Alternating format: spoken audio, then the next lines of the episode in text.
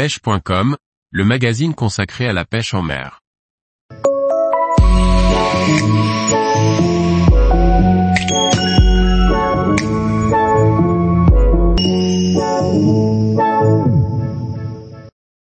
Bar record à la mouche en Bretagne, un nouveau rêve se réalise. Par Jean-Baptiste Vidal. Je traque les bars d'avril à Noël à la mouche exclusivement et surtout à vue. L'hiver est une excellente période pour les gros poissons. Après un début de session compliqué, c'est juste avant de partir que je prendrai mon bar record avec ce superbe spécimen. Ce matin, les conditions sont extrêmement froides avec un ressenti bien en dessous de 0 degrés Celsius, mais un grand soleil est annoncé et peu de vent. Je décide donc de retourner en estuaire pour tenter les bars à vue, car je les avais délaissés depuis quelque temps, occupés ailleurs et notamment au bureau. Eh bien m'en a pris. La matinée commence bien, car les bars sont présents. J'attaque très rapidement un premier joli poisson qui fouillait le long d'un gros rocher à la recherche de sa nourriture préférée, les crabes verts. Malgré une assez bonne présentation, je prendrai un premier refus, catégorique. Puis sur un poisson un peu plus petit, un autre. Décidément, je change de crabe au cas où, même si ce modèle que je monte depuis des années a fait ses preuves et tente avec une création de Franck Ripaud, très bon pêcheur de bar et monteur, un petit enragé. Très rapidement, j'aperçois une grosse masse sombre sur le bord, immobile. La lumière est compliquée en cette saison, car rasante et le soleil monte tard, mais mon œil aguerri décèle un mouvement. Je m'approche tout doucement. C'est bien un gros bar inactif, posé. Je lance ni une ni deux en m'appliquant. Ces poissons sont très durs à duper. Mon crabe tombe 1,5 mètre devant lui et coule doucement. Le bar s'approche, très intéressé, et à une dizaine de centimètres part en trombe. Bon, encore un refus. C'est le jeu et ces poissons sont si méfiants qu'ils viennent inspecter scrupuleusement leur proie. Les refus sont monnaie courante. Je ne verrai plus rien pendant 20 bonnes minutes quand deux barres de 50 cm environ s'approchent dans très peu d'eau, en chasse. Mon crabe tombe loin devant eux et j'attends leur passage. Le plus petit d'entre eux l'a repéré et vient dessus, puis l'endgame. Ferrage rapide et ferme. Il est au bout. Super, même si ce n'est pas un gros. Ils sont toujours très combatifs et chaque poisson se mérite. Puis, je remonte bien plus haut sur la bordure, car le spot devant moi est moins intéressant avec le niveau d'eau qu'il reste.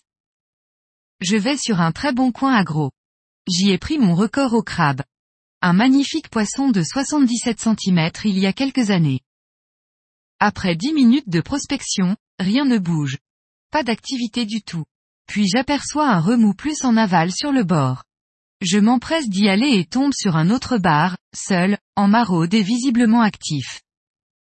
Il redescend vers moi. Je pose le crabe et attends qu'il arrive. À son passage, je le fais bouger légèrement, et il bondit dessus un deuxième bar plus joli entre 50 et 55 cm. Cela fait plaisir même si ce sont les gros que je recherchais.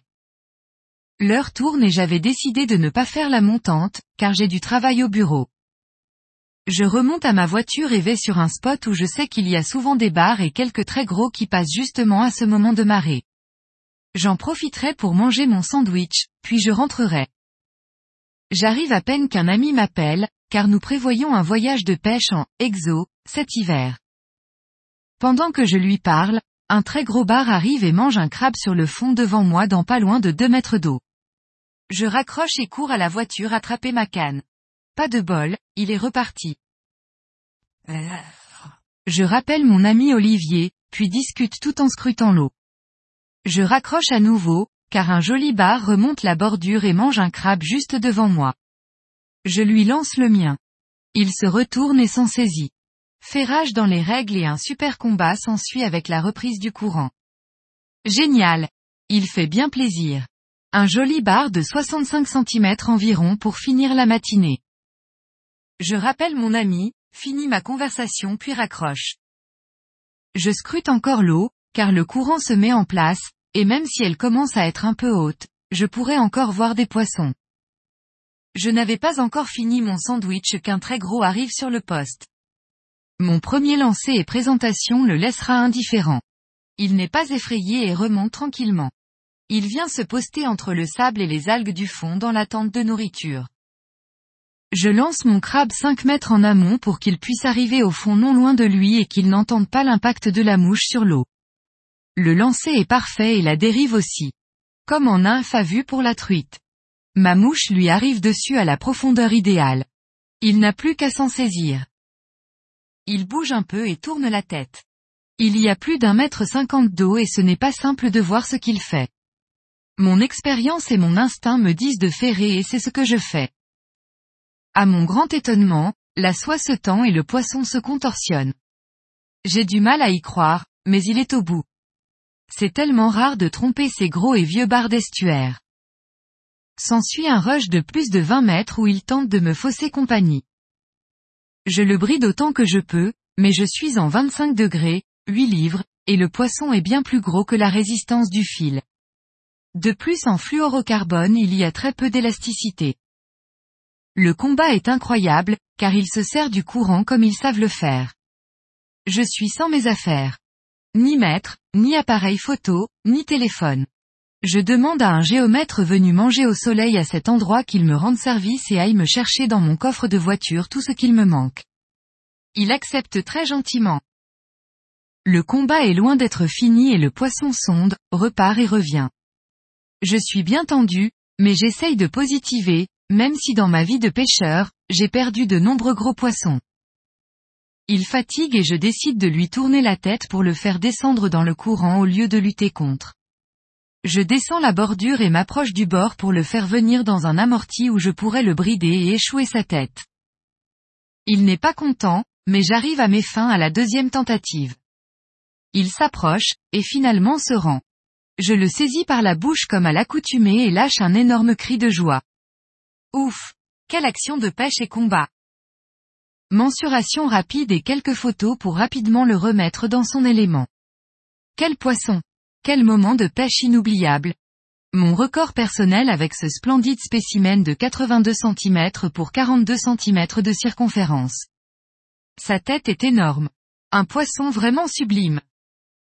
Enfin la barre mythique des 80 cm est dépassée. Je suis sur un petit nuage. Un de mes rêves vient de se réaliser. Canne sage sol HD 9 pieds soit de 8. Moulinet Sage Spectrum C7 8e. Soit Rio Striper flottante WF 8F. Bas de ligne Rio Striper 7 pieds. Pointe en fluoro YKG 8 livres. Tous les jours, retrouvez l'actualité sur le site pêche.com. Et n'oubliez pas de laisser 5 étoiles sur votre plateforme de podcast.